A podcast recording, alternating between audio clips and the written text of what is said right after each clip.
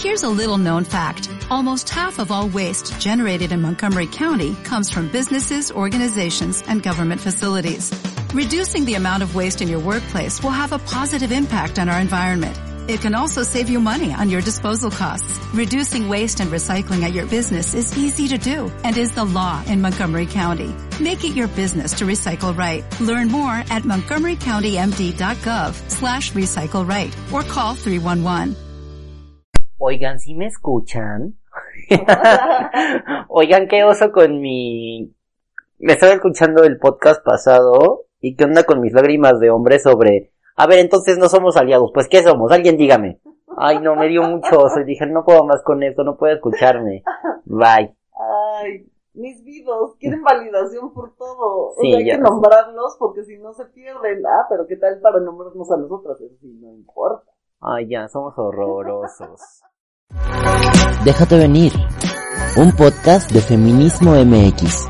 Bienvenidas, bienvenidos, bienvenidos. ¿Comenzamos? Ivonne, ¿qué tal? ¿Cómo estás? Hola, ¿cómo estás, Fer? Yo estoy muy contenta de volver a nuestro podcast. Vamos a empezar con el tema que he estado en redes sociales muy eh, fuerte, que es el de los tendederos del acoso. Y para el cual escribí una pequeña introducción. Así ¿Puedo es. leerla? Claro que sí. Ok.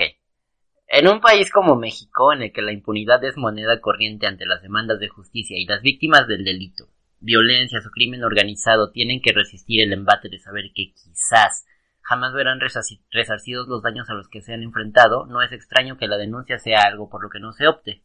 En un país en el, en el que hemos preferido llevar la fiesta en paz para no incomodar y nos hemos vuelto cómplices de pactos de silencio que defienden a los agresores, ya sea para no dañar su imagen o afectar su reputación, no es casualidad que por generaciones nos hayamos atrevido a llamar sabiduría popular a refranes como la ropa sucia se lava en casa. Y definitivamente no es modo, y ya no es una opción, y nunca lo fue. No cuando México es el país número uno en, abuso sexual infantil de acuerdo con la OCDE, pero seguimos utilizando hashtags que rezan, defendamos la familia tradicional. Bola de babosos. Mientras las necesidades de las infancias siguen siendo ignoradas y las niñas y los niños se ven sometidos a la voluntad de adultos que sin pensarlo dicen son mis hijos y los educo como quiera, sintiendo que la paternidad o la maternidad les da derecho incluso a destruir sus cuerpos ajenos. Tampoco lo es cuando la religión del amor, el catolicismo, ha protegido a los violadores y los ha santificado. Hay mucho por lo que no, por el respeto a las etiquetas y lo que representan, padre, tío, abuelo, hermano, primo, amigo, novio, esposo, jefe, maestro, entrenador, director, etcétera, etcétera, se les ha perdonado todo porque nos habían enseñado a hacerlo y porque impusieron el silencio a través de la fuerza que su poder les concedía y con el que claramente no pudieron lidiar. Y sabemos que no todos los sacerdotes, no todos los padres, no todas las madres, no todos los hombres y no toda la gente pero sí la suficiente para tener que generalizar en el lenguaje. ¿Debimos acostumbrarnos a la violencia? Nunca jamás. ¿Debemos contar las historias de violencia que hemos vivido? Siempre. Pero si no se puede y si no es fácil hacerlo, entonces es nuestra responsabilidad crear mecanismos que inspiren, que representen y abran espacios que les permitan a las víctimas lograr hablar, exigir y denunciar. Sí, la ropa sucia se lava en casa, pero siempre se encontrará con un tendedero a la luz del sol donde cualquiera puede leerla. Hoy hablaremos, como ya nos dijo Ivonne, de los tendederos de denuncia. Un elemento que los grupos feministas han usado y de los cuales fui testigo por primera vez en 2014, pero no es la primera vez que se los emplea y esa es una historia que yo desconocía. Resulta que fue en marzo de 22 de 1978 cuando la artista feminista y crítica de arte Mónica Mayer instaló su primera obra titulada El tendedero para la exposición Salón 77-78 Nuevas Tendencias. Esto en el Museo de Arte Moderno de la Ciudad de México.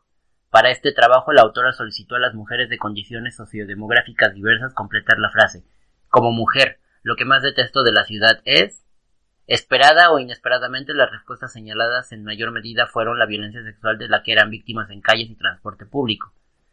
Y las respuestas podían ser leídas en un tendedero rosa de 3 metros de largo por 2 de alto. Al año siguiente el ejercicio, el ejercicio se reversionó en el proyecto Making It Safe de Susan Lacey. A lo largo de su historia sobresalen las frases las ventajas de ser hombre son y las ventajas de ser mujer son. Pero si quieren leer detalles al respecto, busquen el artículo publicado en proceso escrito por María Luisa Vivas titulado El día que los tendederos hablaron contra la violencia de género o bien sigan el blog de Mónica Mayer de archivos y redes. En tanto Ivonne y yo platicaremos al respecto. Pues tendederos de denuncias. Pues ese tema está ahorita muy fuerte, puesto que en muchísimas escuelas alrededor del país se han estado poniendo estos tendederos para denunciar acoso, sobre todo de profesores. También hay denuncias acerca de compañeros.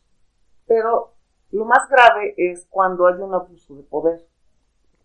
Es el delito, ¿no? En sí. Exactamente. Entonces, ¿por qué es tan grave que sea un superior en jerarquía, en edad, en condición, el que ejerza ese acoso sobre mí? Pues lo que pasa es que a mí me paraliza. Me paraliza por el miedo a las presalias, a las repercusiones, a las consecuencias. Tengo miedo, entonces no es fácil hacer estas denuncias, para eso se están poniendo los tendederos, para que se puedan hacer denuncias de forma anónima, no porque sea de forma cobarde, sino porque es la única forma. Porque entonces las mujeres tienen como un apoyo, una solidaridad, una solidaridad que entre todas, para ver que no son la única. Tengo un caso muy específico aquí en Puebla, que es el Colegio La Salle Benavente, que se pusieron tendederos a partir del miércoles, me parece. Y se pusieron en sección preparatoria. Pero eh, el principal eh, tipo que está eh, siendo acusado de, acoso es un profesor al que le dicen profetón. Pero este señor ha estado acusando a sus alumnas desde generaciones atrás. Entonces, se hizo una campaña para que si has sido alumna o exalumna de ese colegio y has tratado con ese profesor, te comuniques a un teléfono que, o un correo, perdón, que pusieron en, en, este, en la página para que puedas hacer tu denuncia y que la institución haga algo al, al respecto con este señor. Porque ha tenido conductas inapropiadas desde hace muchísimos años. Entonces es súper lamentable que un colegio tan prestigiado en esta ciudad, con tanto renombre, que se reconoce fácilmente, que eh, ha sido este, cuna de muchísimas personas que han tenido buenos resultados en sus vidas profesionales y académicas, esté solapando este tipo de personajes que son violentos, que son abusivos y que no es posible que no hagan nada. Y no es casualidad que sea una escuela católica, ¿no? No, o sea, totalmente tiene que ver que el que sea una escuela con corte católico, conservador y este religioso, tenga esta conducta porque lo vemos repetidamente en todo este sistema. Como tú lo acabas de decir hace rato, o sea, se supone que es la religión del amor cuando lo, lo menos que profesa o que obtiene de su ejercicio es el amor. Después de esa nota yo vi algunas noticias sobre estudiantes de secundaria que han empezado a hacer protestas en sus escuelas para denunciar a los maestros y algunos acosadores. Y se me hizo muy, muy padre, pero también me puso a pensar qué ocurre en niveles, eh, por ejemplo, primaria. Sí, no se les ha dado la oportunidad, imagínate, niños de primaria que a lo mejor todavía ni siquiera entienden qué es lo que está pasando. Se están poniendo los tendederos desde nivel secundaria, preparatoria y también en universidades. Hay muchas en las que ya se hizo este ejercicio y que ha sido eh, avasallador el resultado de lo que se ha visto con las denuncias anónimas. Pero, ¿qué tal si lo hiciéramos en una primaria? O sea, ¿cuál sería el resultado? O sea, mm, se me paran los pelos de punta. Sí, a mí también, digo, la, que sí sería importante decir que la importancia de la educación sexual desde, desde que son pequeñas las personas también tiene que ver con esto. con, tener herramientas para poder denunciar cuando está siendo agredido, acosada, violentado de cualquier forma y que puedas exhibir a los agresores. A mí sí, sí, sí, igual me, me asusta porque al, yo recuerdo cuando iba en la primaria había un maestro que se llamaba Carlos, nunca supe sus apellidos y demás.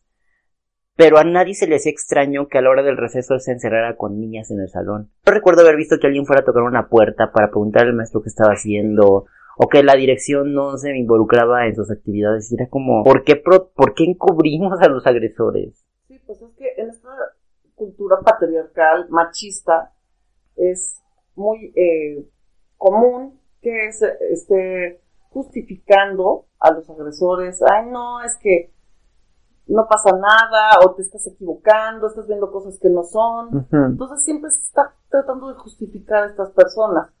Y pues eso es lo que provoca también mucho miedo de, pues es que para qué hablo si no me van a creer. ¿Para qué lo digo? Entonces cuando se empiezan a hacer este, este tipo de ejercicios y empiezas a ver que se repite y se repite y se repite un nombre, porque a nadie le dicen, vamos a ponernos de acuerdo, o sea, cada quien por su cuenta escribe su cartulina, su hoja, su denuncia de forma individual y particular. Cada quien pone lo que ha pasado, lo que ha sentido, lo que ha vivido.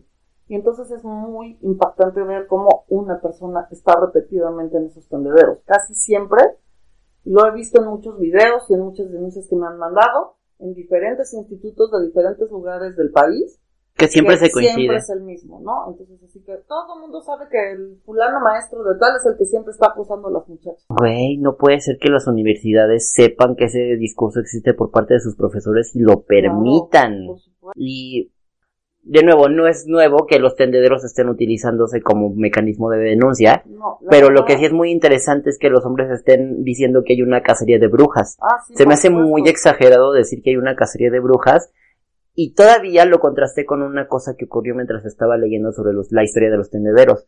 Hay una fotografía de uno de ellos en los que ponen la pregunta, ¿qué? ¿Tienes miedo de encontrar tu nombre? Ah, sí, Eh, Yo sí recuerdo mucho la experiencia de haber visto uno por primera vez, porque estaban hablando sobre mi universidad y no te puedo decir que nunca he agredido a una persona, o no a, a hombre o mujer, no te podría decir que no lo he hecho, pero mientras yo leía el tendedero era, ¿y si aparece mi nombre?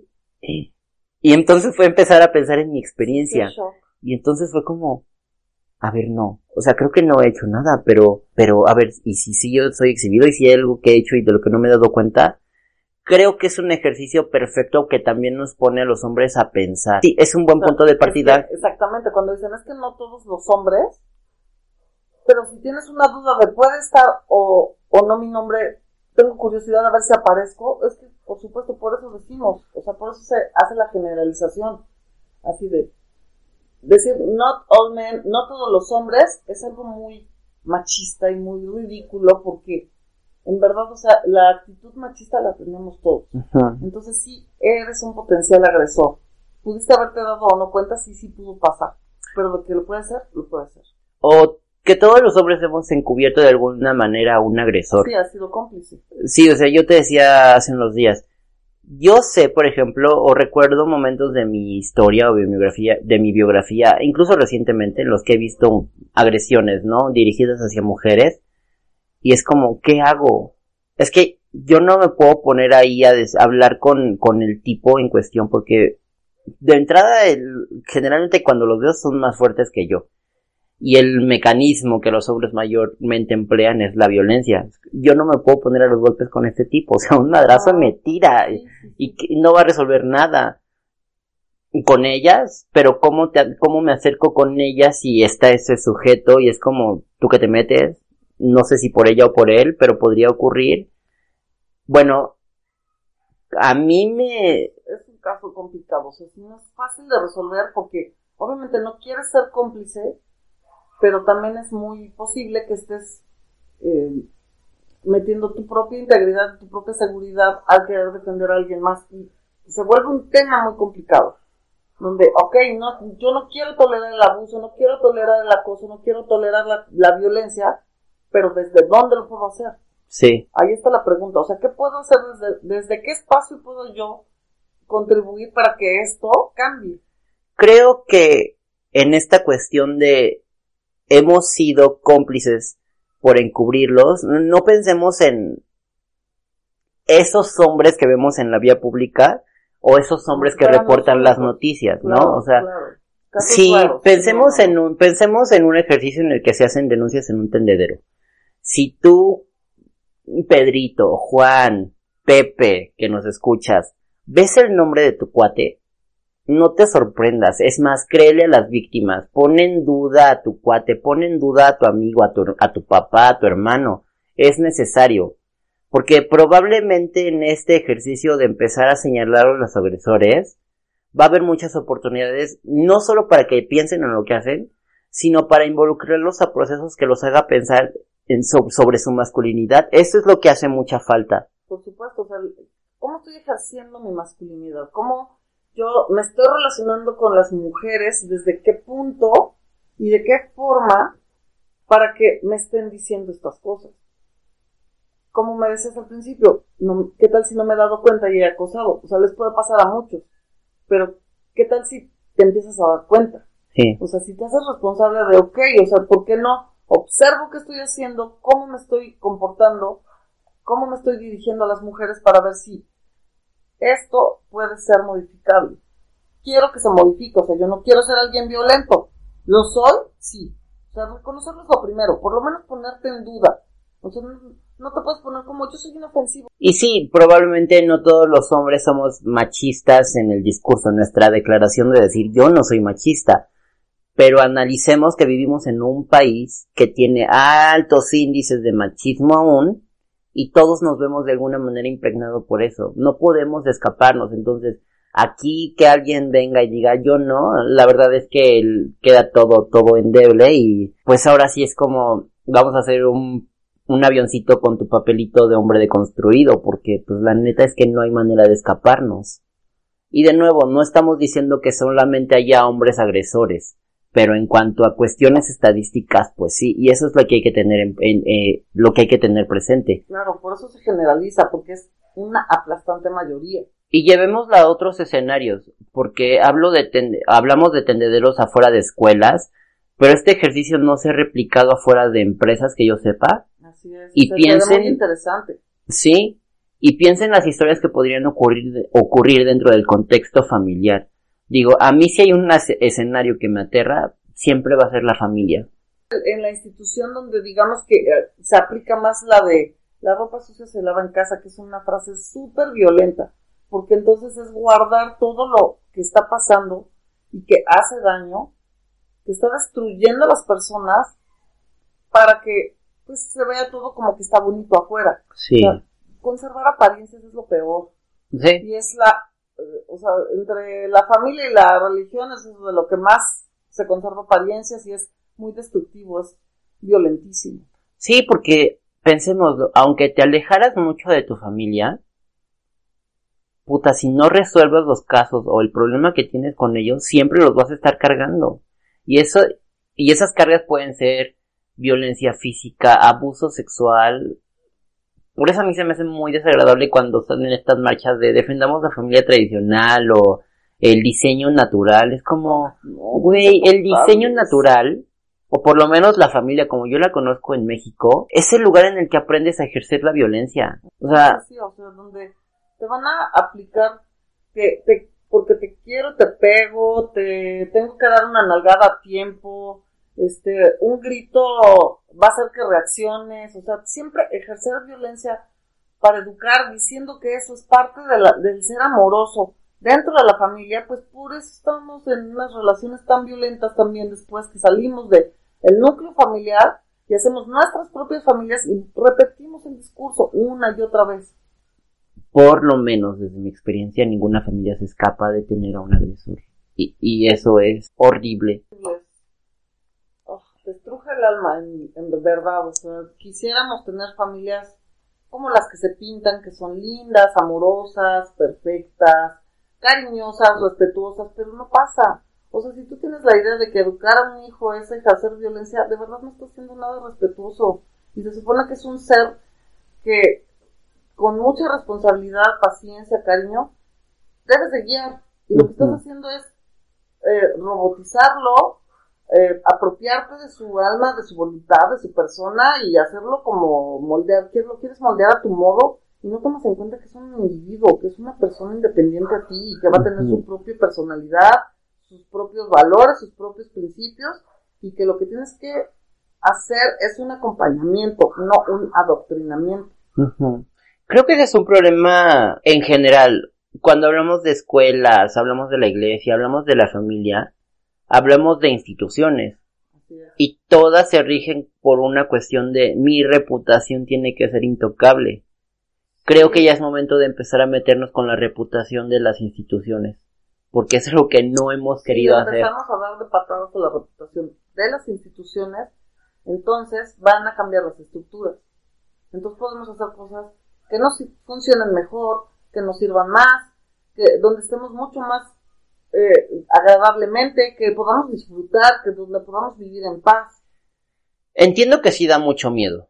Digo, o sea, yo, yo podría contarte sobre la primera vez que eh, empecé a discutir con mi papá, a poner a mi papá de frente con las violencias de las que yo era víctima. Y sí sientes que se te viene el mundo encima, porque es como, me pueden correr de la casa, se van a poner de su parte. Pero creo que el hecho de que tú comiences a relatar esas historias o a ponerlas en el espacio le da mucho sentido, confianza, pie a que otras personas empiecen a contar justo sus historias, ¿no? Por supuesto, yo creo que ese es uno de los grandes éxitos de los tendederos, ¿no? O sea, como me siento acompañada, no soy la única.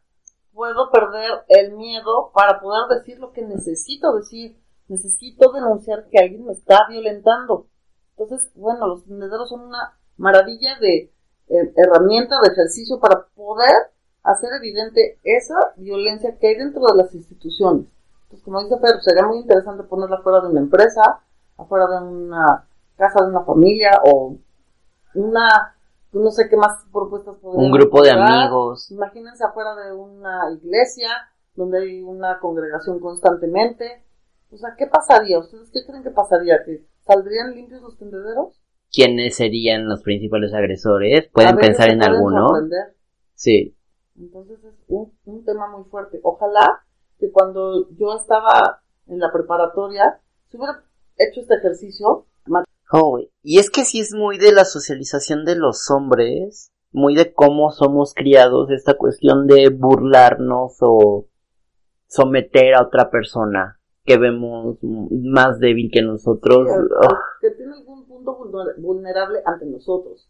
Un maldito abuso, por donde lo quieran ver. Sí, digo, yo nunca fui, por lo menos no que lo tenga tan claro así en mi mente, haber sido de los buleadores pero sí tengo historias en las que yo fui la víctima y no es nada agradable porque te paraliza. Te paraliza, digo, fui en, en, en, en la primaria alguna vez me jalaron el cabello o me patearon, pero así esta cuestión de violencia sexual, puta, la recuerdo claro y el cuerpo se me paralizó en ese momento, así. Eh, yo tenía como ocho años y estaba jugando videojuegos, maquinitas. Y un tipo joven, cuando volteé a verlo era joven, no creo que tuviera, creo que sí, no creo que tuviera 20 años. Okay. Mm. Sí, a lo mejor no calculas también en sí. edades, ¿no? Yo creo que por ahí adolescente, 15. Sí, ya era un adolescente, entre la adolescencia y la adultez temprana. Se para atrás de mí, me agarra de la espalda y frota todo su pene en mi espalda. Esta sensación de paralizarme y de no saber qué estaba pasando, porque era como, no puede, eh, te congela. Sí, es tan particular. No sabes qué hacer, no puedes reaccionar, es, te quedas totalmente, como dices, paralizado. Es una sensación espantosa. Y ojo aquí, porque no quiero sí es virar de nuevo el discurso hacia la cuestión de los hombres y responsabilizarnos de nuestras violencias, porque Neta, hombres, piensen en de quién han sido víctimas de agresión sexual. No creo que la respuesta vaya a ser mujeres. Entonces, neta, necesitamos entrarle a ejercicios para hablar sobre qué pedo sobre esta construcción de ser hombres. Porque es que yo recuerdo, yo recuerdo alguna entrevista que le hacían a Lidia Cacho y ella decía, hay niños que me han preguntado, Lidia, ¿cómo puedo ser un hombre sin ser un miserable? Porque en serio, en serio sí nos han educado para ser unos miserables, para imponer fuerza, para dominar, para controlar a los cuerpos. Sí, se tiene la enferma idea de que un hombre fuerte tiene que ser violento, o sea, la, la, el ejercicio de tu masculinidad tiene que ser a través de la violencia.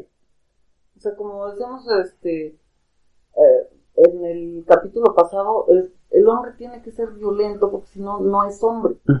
Entonces, ¿qué otras cosas podemos construir para que los hombres también se sientan a gusto en este mundo sin tener que estar constantemente probando que son hombres a través de la violencia? Se vuelve muy pesado. muy, muy, muy pesado. debe ser súper agotador estar todo el tiempo pensando en eso. Nos pone preguntas muy interesantes la cuestión de la masculinidad, que si bien no es el tema, va de la mano con todas estas cosas, cosas porque... Sí, porque la cosa es parte de cómo reafirmar masculinidades a través de este abuso. Sí, sí, sí. Y entonces, mira, supongamos que no has acosado a nadie, pero entonces métete a apoyar estos ejercicios. No, no opines si encuentras el nombre de tu maestro favorito, de tu super hermano, de tu super amigo. Créele a las víctimas. Ah, hay motivos y, y, si, y si es repetido el nombre y si son experiencias con el mismo sujeto, vamos, hay, hay muy poco que defender cuando son experiencias tan repetidas. Y esperemos que en algún momento estos tendederos se vayan a cuestiones, a sanciones que no solo sean como vamos a trabajar para que esto se, se mejore, porque eso lo hemos escuchado siempre. Pasa muy poco que hay soluciones, que hay despidos, que hay sanciones legales. Al punto de cero tolerancia. Ojalá ocurriera. es como el punto al que queremos llegar, porque es increíble que a edades tan tempranas como los 10, 11, 12 años estés viviendo esa violencia. En Sí. mi página me han escrito cosas de terror que desde los 4 o 5 años ya están sufriendo acoso. En sus casas, por supuesto, por sus personas cercanas. Que el tío, el tío abuelo, el primo, El hermano. papá, el hermano. Por favor, o sea, ya, basta. Sí, y digo, sí hay, más bien esperemos que llegue al- algún punto en el que haya cero tolerancia porque en realidad estos experimentos, experimentos comillas, estos ejercicios han funcionado.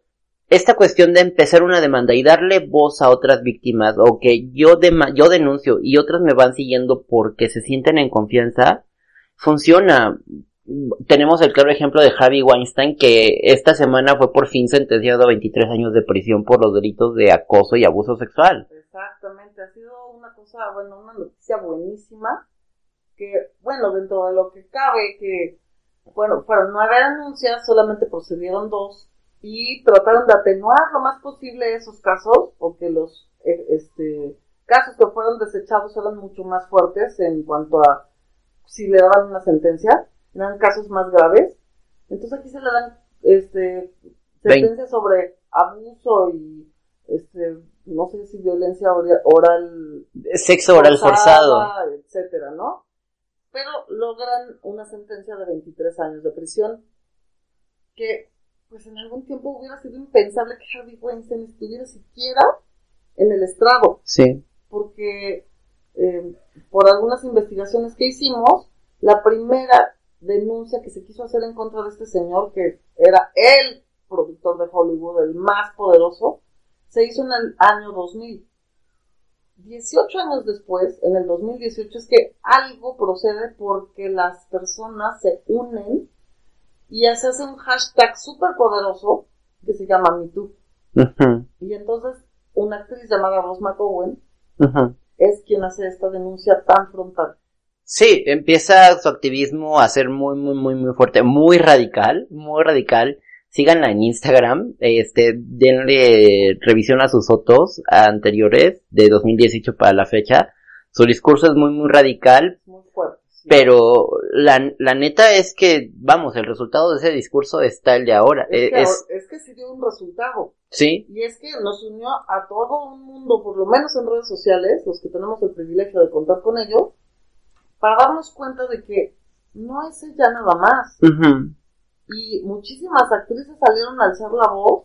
Y es más, o sea, después de la sentencia siguen saliendo actrices a decir, es que a mí también me hizo, a mí también me pasó, a mí también me violentó. Tal vez lo que me hizo a mí no sea para una sentencia en cárcel, pero fue una agresión. Sí, cuando, cuando hablamos de violación, de abuso, no piensen en un escenario en el que están en, vas, pasa- vas pasando en un calle, eh, vas pasando cerca de un callejón y alguien te jala y te, te quita la, te, te desgarra la ropa y te penetra la fuerza. Acoso sexual, violación, son muchos ejemplos. Vamos, todo mundo creo que hemos sentido la imposición de la fuerza por parte de otra persona. Esa sensación que te congela, se puede clasificar en esta, en estos términos. No importa si es tu novio, si es tu esposo, si es tu amigo, si hay cualquier tipo de coerción, de manipulación, de chantaje, de fuerza, ya sea física, mental, emocional, es una violación. Le quieren maquillar el nombrecito y No, pues es que ella también, pues ya me dijo que sí. No te dijo que sí, o sea, accedió a, a la de últimas porque no la dejaste en paz. Porque te crees con el derecho a, por ser el novio, por ser el esposo, o por ser su pareja, o por ser lo que sea. Y no tienes nunca derecho a decirle a ninguna persona qué hacer con su cuerpo cuando no quiere. Entonces, claro que cualquier cosa que quieres un papel en cierta cosa, pues, órale. Sí. Entonces, que digan que sí, no quiere decir que ellos querían. Que accedan a hacerlo, no quiere decir que fue voluntario, que fue este consensuado. O sea, fue coerción. El tipo las amenazaba. Si no lo haces, te acabo la carrera. Si no lo haces, te desaparezco del mapa de Hollywood. Así en tres patadas. O te puedo hacer la más famosa o te puedo hacer la más perdida Sí. que ya ni siquiera vas a aparecer en el mapa. Sí, que bueno, es una cosa que también nos deja el caso de Rose McGowan. Eh, estaba leyendo que ella, ella inicia las denuncias en 2018. Pero ya dice, dos años antes, si yo quería hacer esto, tenía que hacerme la idea de que mi carrera ya no iba a ser la misma. Sí. Y entonces probablemente iba a tener justicia, pero en Hollywood ya, yo ya no iba a ser de las llamadas. Claro, porque eres la indeseable, la que acusa, la que no aguanta vara. Sí. Entonces, pues, ¿quién te va a querer contratar si eres una rajona? Si nada más causas problemas, lo único que quieres es polémica. Nadie se puso a pensar en todo lo que ella tuvo que pasar y todo la, el sufrimiento personal que pasas cuando sufres una violencia de este tipo. Sí, es un, yo creo que es una historia bastante recurrente. Hay gente que es despedida por denunciar a alguien en una empresa. Entonces, Y eso es muy común. sí, entonces, pues sí, eh, el caso, el referente que estamos tomando ahorita es el de Harvey Weinstein, pero en realidad En podría ser en cualquier escenario. O sea, personas en el poder, hombres en el poder más bien, hay muchos. Y de que ejercen ese poder violentamente, claro que sí lo hacen, Sí, seguro. Aunque sea una vez en su vida. Nadie sale limpio. no, no, no, Si no. tienes un gramo más de poder, lo vas a hacer. Y ese es el problema con los hombres. Creen que son más poderosos que las mujeres. Entonces no importa, por ejemplo, que sea tu compañero de clase, puede y quiere, y lo hace si quiere, ejercer violencia. Entonces sí, claro que en los tendederos van a aparecer. El, este, leí, leí en una de las eh, este, denuncias, un compañero de tercero me besó a la fuerza. Porque se les hace chistoso, así de, le robé un beso. Ujú. Es violencia, o sea, las cosas se tienen que hacer de manera consensuada. Nunca nos han explicado el consenso a los hombres, ¿verdad? Parece que no. No es parte de la crianza. Lo deseas, tómalo. Ujú. O sea, esas frasecitas de lucha por lo que quieres, ay, cómo alientan al acoso, por Dios. Porque aparte lucha por lo que quieres, nos cosifica a nosotras. Somos Ujú. lo que quieren. Su área de conquista. Es como la tierra. O sea, los conquistadores vinieron y conquistaron México. Pues así nosotras, igual. Somos Sí. una- un terreno a conquistar. No estamos tomados en cuenta como personas. Tomadas en cuenta. Ay, ocurren muchas cosas en nuestra crianza como hombres. también en nuestra crianza como mujeres, o sea, Sí. este sistema patriarcal nos nubla las opciones. Como decía, ¿Y, y, y qué piensas de esta cuestión de Rose McGowan, regresando al caso, de, al caso de Weinstein, dice que ella tenía 23 años cuando él la agredió sí, y luego Dame le dan frase. 23 años de sentencia a Weinstein. como karma, bitch. Sí, se fue, fue- este, estuvo bonito, fue Sí, poético. sí. Y lo remata diciendo, gracias a todas las mujeres que colaboraron para poner estos 23 clavos sobre el ataúd de Sí, Weinstein. estuvo increíble. Lo perdió todo, por lo menos en cuestión de reputación. Sí, o sea, el hombre más poderoso de Hollywood se volvió el más, eh, no sé, repudiado, se podría decir. Pues sí, sí, sí, sí, aunque sea... se volvió un monstruo, aunque no es, o sea, es un hombre. Sí, Ejerció abuso de poder. vayan a Netflix a ver Nanette de Hannah Gatsby. Y entonces ella menciona a, no a Harvey Weinstein, que, que yo recuerde, pero menciona a Roman Polanski, a Woody Allen, Dice, es que hay que entender que estos hombres no son diferentes, no son casos excepcionales, son la norma. Sí, que en el momento que tengan algo de poder, van a hacer algo con ese poder. Sí, Siempre, o sea, no, no va, no va a ser diferente. Y miren, la idea sí resulta muy seductora. Cuando llegas a un lugar, a una posición en la que tienes un privilegio más, eh, vamos, tu palabra es determinante para que ocurran cosas, hasta como ejercicio imaginario si dan ganas de decir, quiero que el mundo se ponga patas para arriba. Hasta como ejercicio imaginario. Entonces, Es como cuando dices, ¿qué haría si me la lotería? ujú, ¿No? No, pues compro una casa, compro un coche, un negocio, no sé qué, no sé cuánto, y entonces cuando tenga más dinero, ya, entonces ya me voy a ir a Europa voy a hacer esto. Y luego te vas a otras cosas como dices tú. voy a tener a las mujeres que quiera. Sí, tener dinero, cree que puede hacer y deshacer con las gentes lo que quiera. Entonces, de nuevo, no es un caso excepcional Harvey Weinstein, Woody Allen, Roman Polanski, en serio son la norma, porque todos en contraste con otras poblaciones, aun si no eres un... ¿Qué tal Plácido Domingo? Sí, O sea, es que es donde sea. Y tengas la edad que tengas. Y luego dicen, ups, sí, pensé que era consensuado. Güey, neta. O sea, ¿no te diste cuenta que estabas violentando a la mujer, que la estabas amenazando de alguna manera, que la estabas condicionando? No es posible. No es posible que no te des cuenta. Estás haciendo bien pendejo, más bien. sí, de nuevo, el privilegio de la ignorancia, no, el privilegio de la imbecilidad, el privilegio de ser hombre. Entonces, muchas, muchas veces se, se quejan muchísimo los hombres en mi página. Que dicen, ¿cuáles privilegios? Ay, verdad, o sea, me da mucha flojera contestarles. Discúlpenme que no les conteste eso, pero si no, tú solito haces una investigación sobre de qué estamos hablando, me da mucha flojera hablar contigo. No lo voy a, no lo voy a hacer, no te voy a explicar. Sí, sí, no te vamos a hacer la tarea, porque No, no, no. en serio necesitas meterte a otras cuestiones, a otros discursos, escuchar a los grupos feministas, callarte la boca y poner atención. Por favor. Es una tarea, un gran avance. sí, es una tarea Deja que de burlarte. Ajá. Es una tarea que tenemos pendiente. Escuchar. No nos hemos detenido a escuchar. A, a vernos reflejados en el lenguaje a través de las descripciones que hacen otros grupos. Mujeres en este caso. Pero ahí podemos insertar a la comunidad LGBTTIQ más. Entonces. Exacto. Entonces, neta tenemos una deuda pendiente y un trabajo que hacer si queremos que las cosas mejoren. Porque, ay, a mí como me encabrona también estas cuestiones de las cosas que decimos o que dicen los hombres en redes. Es como, ay, no, imbécil, no me voy a detener a hablar contigo. Sí, sí, es muy agotador.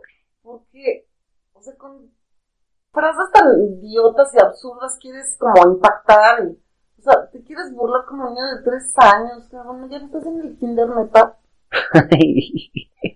sí, Y luego, ah, este, hoy vi una imagen de cómo nos pintan a las feministas, así de horribles, rapadas, tatuadas, peludas, este, gordas invariablemente. ¿Qué más? No sé, o sea, como si fuéramos un sapo ¿no? Todas así como emputadísimas, digo, estamos enojadas, claro que estamos enojadas pues, de tanta injusticia y tanta desigualdad, pero no es como que estamos encabronadas 100% del tiempo, güey. Ajá. No somos personas normales. O que no conviven con hombres. ah, sí, también creen que como somos feministas, odiamos a todos. Ojo aquí, no, o- ojo aquí, no conviven contigo, conviven con otros hombres. Eso es algo muy importante que tenemos que decir, exacto. ir. Sí, Con los que me tratan con respeto, con cariño, como persona, que me hablan bien. O sea, no con los estúpidos que me tratan como si fuera una cosa desechable. Sí, sí, sí, sí. Entonces, ojo ahí, tenemos mucho, mucho trabajo que hacer. Mm, los tendederos son el pretexto, Harvey Weinstein es el pretexto para empezar a, a, a analizar qué es lo que estamos haciendo en nuestra cotidianidad como hombres, porque en serio, si no lo llevamos a un ejercicio de la cotidianidad, vamos a pensar que la violencia ocurre, afuera, pero no, en serio, ocurre, ocurre con nosotros, nosotros la hacemos, nosotros la ejercemos y tenemos que, pues, va, basta sonar, va a sonar hasta repetitivo, pero neta, en serio, echarle coco para que nuestras prácticas mejoren. Como el hashtag nuevo que está saliendo, bueno, desde la semana pasada, a propósito de que estaba llegando el Día de la Mujer, ponen el hashtag como hombre.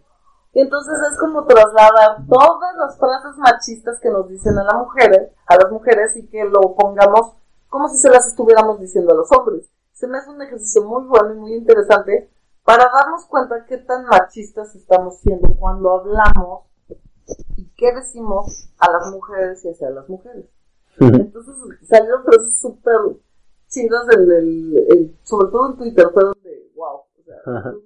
sí, leí algunas, ya no me acuerdo, pero sí eran muy, e, eran, algunas eran hilarantes, porque era como, ay, estoy escuchando a tal, tal, tal, tal, tal, y era como ridículos. Muchas gracias, de, y ese pantalón tan pegado, ¿por qué te lo pones? O sea, vas y te cambias porque a la calle no puedes salir así. o sea, cosas tontas, ¿no? Pero, así de, ¿ya hiciste la comida? ¿Ya me la tienes lista? Porque ya llegué de trabajar, estoy muy cansada. Así que, rapidito sírveme porque ya me voy a ir a acostar. Y así de, es que sí, o sea, ese es el tono que se usa, esas son las frases que se usan. Digo, me estoy quedando en dos, tres frasecitas este, que leí por ahí. Pero, chequenlo en Twitter, búsquenlo el hashtag como, hombre. Como hombres. Y este, les van a salir frases muy interesantes, donde, wow, o sea, cómo ejercemos violencia a través del lenguaje, mucho. Es violento el lenguaje machista, porque nos minimiza, nos minimiza muy cabrón.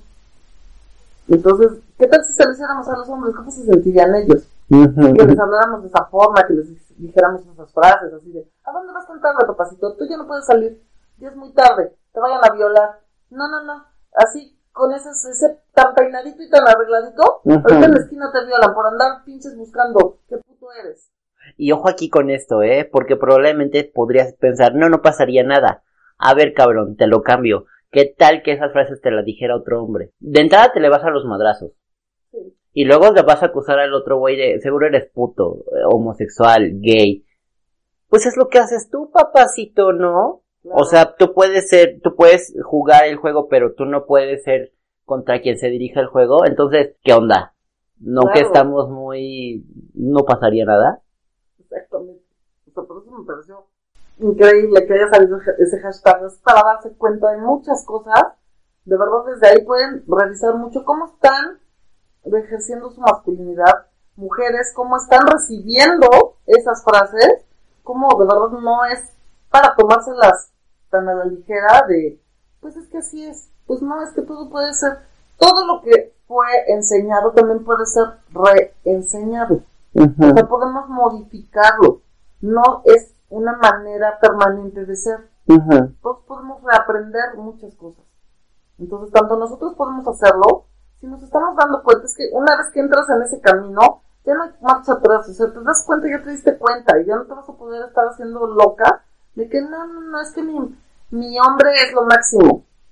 Güey, ve checando cómo te habla, ve checando cómo te trata. Y veme diciendo también, o vete diciendo a ti misma, ¿qué te parece? Y si podrías o pedir que cambie ciertas cosas, o, o desearías que cambie ciertas cosas hacia cómo se dirige hacia ti, cómo es el trato hacia ti, y qué tanto podría cambiar tu vida y tu percepción de ti misma Sí, todos nos representamos solos y solas. Y entonces es muy importante que vayamos viendo cómo, porque podemos elaborar un discurso sobre ser víctimas, pero también es necesario elaborar un discurso, un discurso sobre ser victimarios o victimarias incluso. Claro. Eh, que el machismo no tiene género, es de personas. Eh, y entonces girar sobre eso, girar sobre eso. ¿qué hago yo que hay otras personas que están por debajo de mí, que están bajo mi poder, que están bajo mi control y creo que no está pasando nada? Entonces, creo que nos estamos yendo mucho por ahí el día de hoy, pero es necesario, creo, que hagamos este tipo de preguntas y ejercicios. Sí, claro. Y todo esto, pues, obviamente, es como temas muy a analizar con respecto a que se realizó la marcha de el Día de las Mujeres. Sí, sí, es cierto. Cuéntanos cómo fue. el paro, porque viene mucho a, a, este, en relación a esto. Sí, todo es Es coyuntura todo. feminista. Por supuesto, porque es todo esto lo que estamos, nuestras peticiones. O sea, es como, güey, por favor, o sea, escuchen, o sea, de verdad es un grito ya de por favor, escuchen. O sea, las cosas no están bien para nosotras. O sea, pero ya estamos llegando a extremos muy, muy violentos. O sea, los feminicidios están a la alza. O sea, no, ni siquiera disminuyen, están a la alza. El año pasado eran nueve diarios. En este año ya aumentaron a diez. Ujú. Y entre el 8 y el 9 hubo 21, ¿no? No, fue el... O sea, el- el- entre el 8 de marzo y el 9 de marzo hubo 21 mujeres asesinadas con el este dato de feminicidio. Entonces, ¿qué está pasando? Que esto en vez de estar siendo una eh, conciencia para todos, está siendo como algo, mm, se está eh, polarizando más la situación, que es, se está exa- exacerbando la violencia. ¿Por qué los hombres están reaccionando de esta manera? Cuando lo que estamos pidiendo es vivir en paz, vivir tranquilas, ser escuchadas, ser tratadas con justicia y con respeto. Porque hay otro discurso idiota que me choca es, si quieren respeto, den respeto. ay, no puede ser. Güey, o sea, ¿cómo es posible que estés diciendo eso si lo primero que no nos estás dando es respeto? Otro que podríamos apuntar aquí es, es una guerra de gente buena contra gente mala. Ay, pinche frase. Miren, tengan en cuenta lo siguiente. Todo mundo es bueno Hasta que no. hasta que no. O sea, ya eso dice mucho, ¿no? Es como, yo no mataría hasta que tienes que, entre comillemos, la necesidad de hacerlo, hasta que estás en las condiciones que van a hacer que eso ocurra. Neta, ese discurso de gente buena contra gente mala se queda muy pendejo porque no, no, no, no, no, no. Nadie es totalmente bueno, nadie es totalmente malo y en realidad habría que definir eso. Es, es un ejercicio muy complejo con el cual no nos vamos a meter porque Seguimos en lo binario. seguimos en, en lo mismo. Sí. Y nos estamos metiendo con temas muy escabrosos. Creo que no vamos a resolver las cuestiones de qué es lo que está ocurriendo socialmente con una conversación. Necesitamos hacer muchos, muchos ejercicios. Y el ejercicio del 8 que hicieron las mujeres a mí me pareció maravilloso. Fue, Fue tu primera marcha Sí, feminista, fue ¿no? Mi primera marcha fue Cuéntanos tu experiencia. increíble, fue, se sintió algo muy poderoso, no, no te sé explicar, fue un, un ambiente increíble, de una energía maravillosa, de una unión de mujeres espectacular, que yo la verdad es que no imaginaba que fuera así, o sea, yo la verdad pensé que iba a ser mucho más, este, no sé, como lo pintan en los medios, ¿no? Como algo más violento, y para nada, fue algo de mucha unión. Eh, yo salí aquí, hice la marcha en, en la ciudad de Puebla y yo salí en el contingente que se reunió en la fiscalía, en frente de fiscalía, Ujú. y estuvo muy chido porque hicieron unas pintas maravillosas para mí, Ajá. porque es así como de que no se les olvide a estos hijos de la chingada que no están haciendo nada para defendernos. Y entonces les pusieron frases muy duras, así de asesinos, cómplices del patriarcado, este, no sé, cosas cañón, muy, muy padre. Este, también hay fotos en la página sobre, sobre esas pintas, que por favor no digan que, es vandalismo, porque eso no es vandalismo. El vandalismo es algo que se hace solo por destruir, no para alzar la voz por algún, algún tema en específico. Y se hace a oscuritas, sin que me vean, este, eso es otra cosa totalmente diferente. Sí, esto está de frente, es contundente. frente. ¿Por qué? Porque me dice, ¿por qué se tapan la cara? Pues, güey, si de por sí ya nos matan, imagínate. O sea, no es posible hacerlo con la cara de frente porque, o sea, obviamente se van a ir sobre ti y te van a llamar criminal y vándale, etcétera. No, esto es con un propósito totalmente definido. Esto sí tiene un propósito, Ujú. sí tiene una eh, razón de ser. También hay que considerar que, por ejemplo, cuando hay pintas o esta cosa que la gente llama vandalismo, es un grupo muy pequeño de las marchas.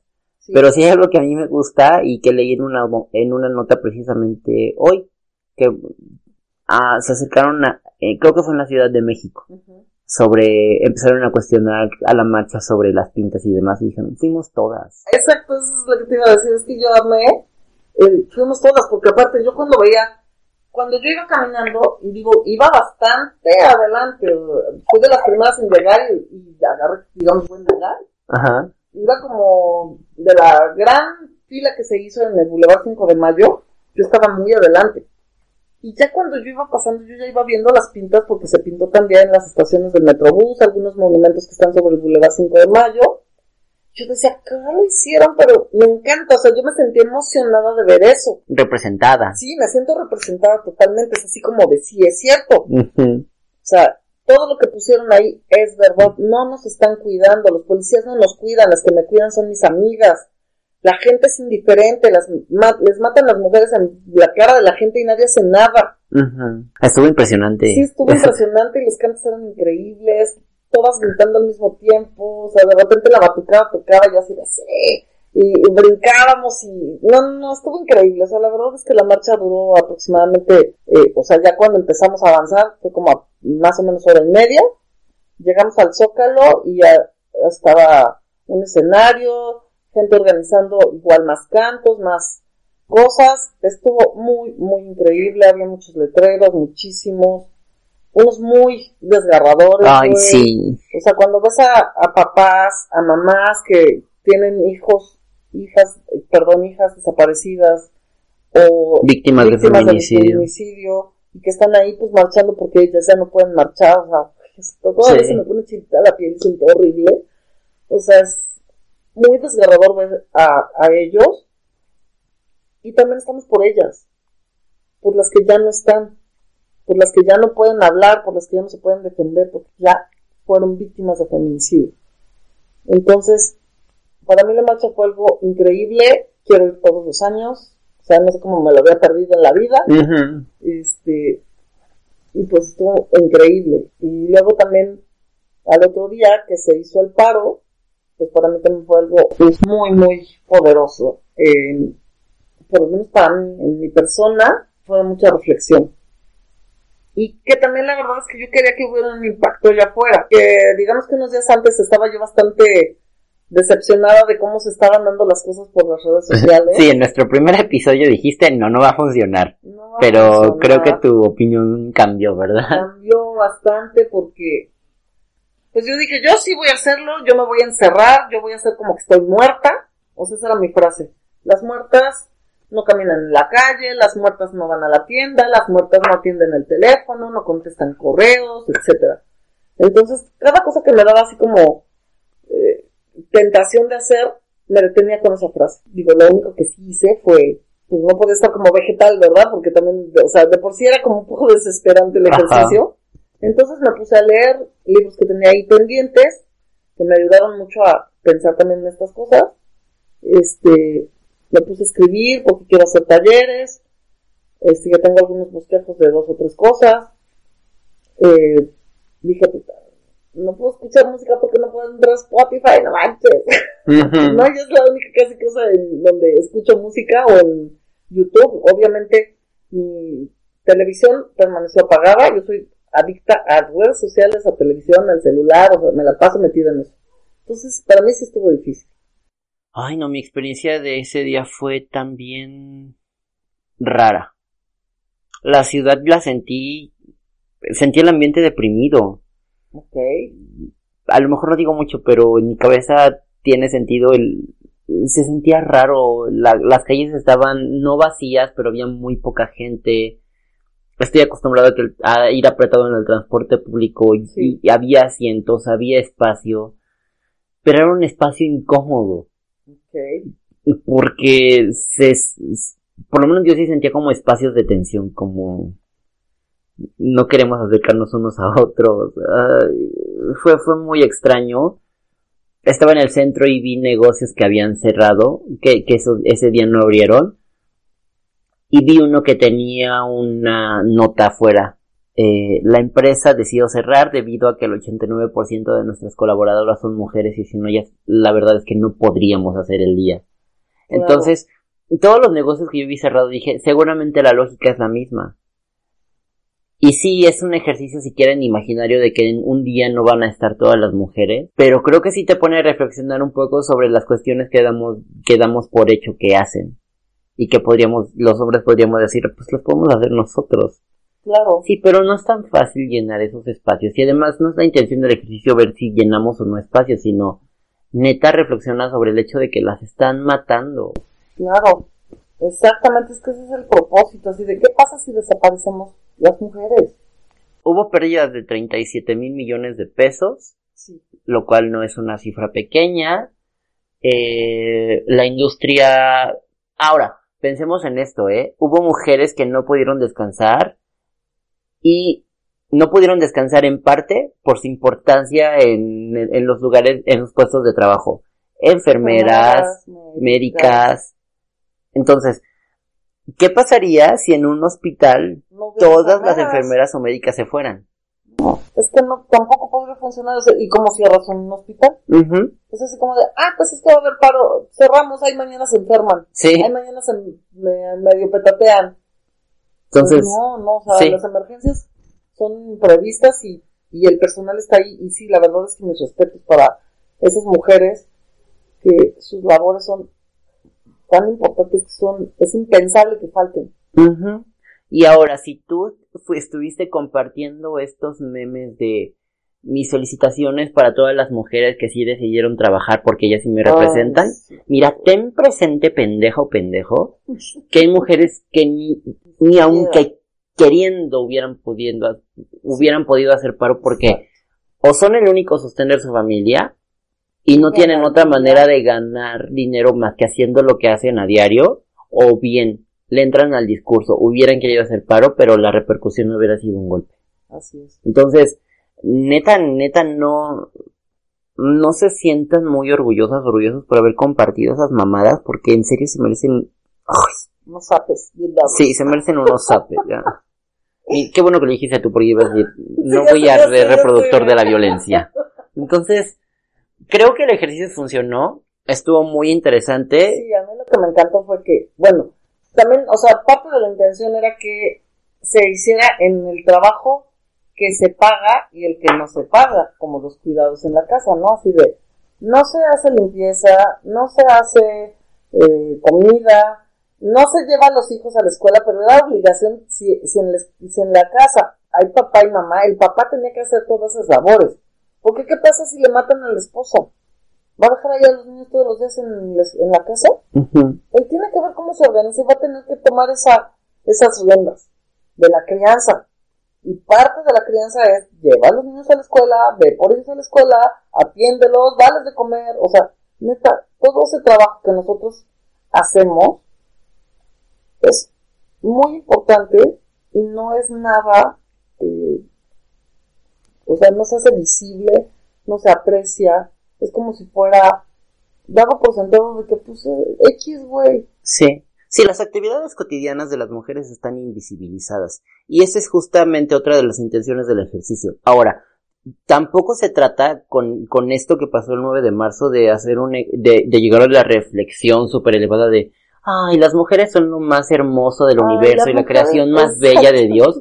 No se trata, de las Sí, no se trata de eso de ningún modo. Se trata de ponerle voz mediante la ausencia a las actividades de las mujeres que tienen importancia económica, importancia social y que no nos hemos detenido a ver.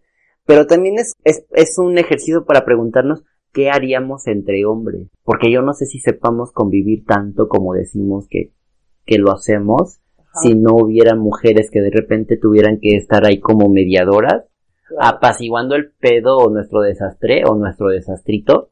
Sí, porque también otra cosa que a mí, o sea, me hace pensar muchísimo es que siempre se pone al hombre como el protector, el cuidador, el que, o sea, casi casi tiene una bur- en una burbuja a la mujer y creo que está bastante más al revés de lo que parece. Porque las que tenemos en una burbujita a los hombres somos nosotras.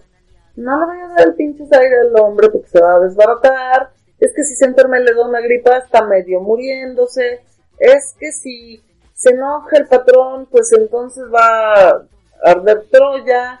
que no se enoje, que no se moleste, que no haga, que, güey, o sea, está cañón, o sea, no, no podemos dejar de lado que están pasando esas cosas.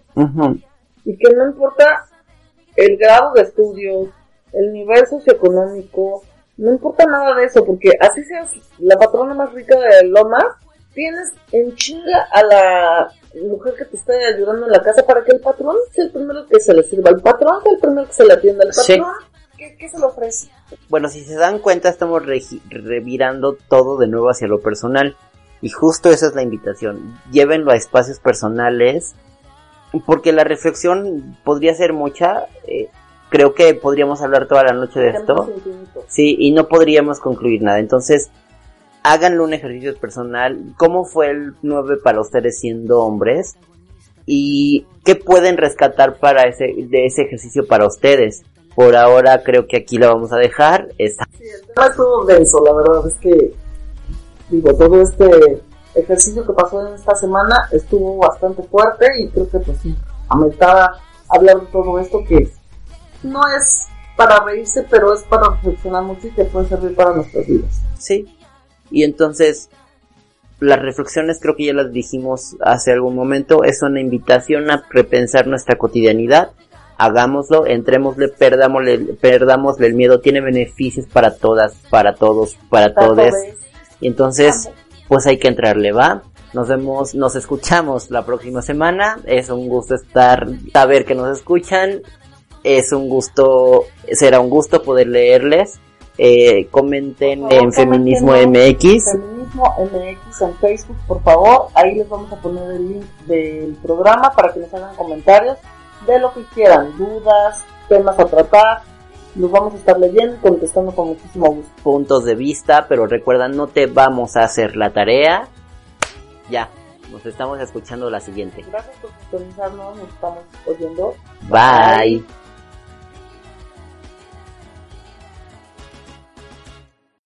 Feminismo MX presentó Déjate venir, un podcast para todas, para todos, para todos. Nos escuchamos la próxima.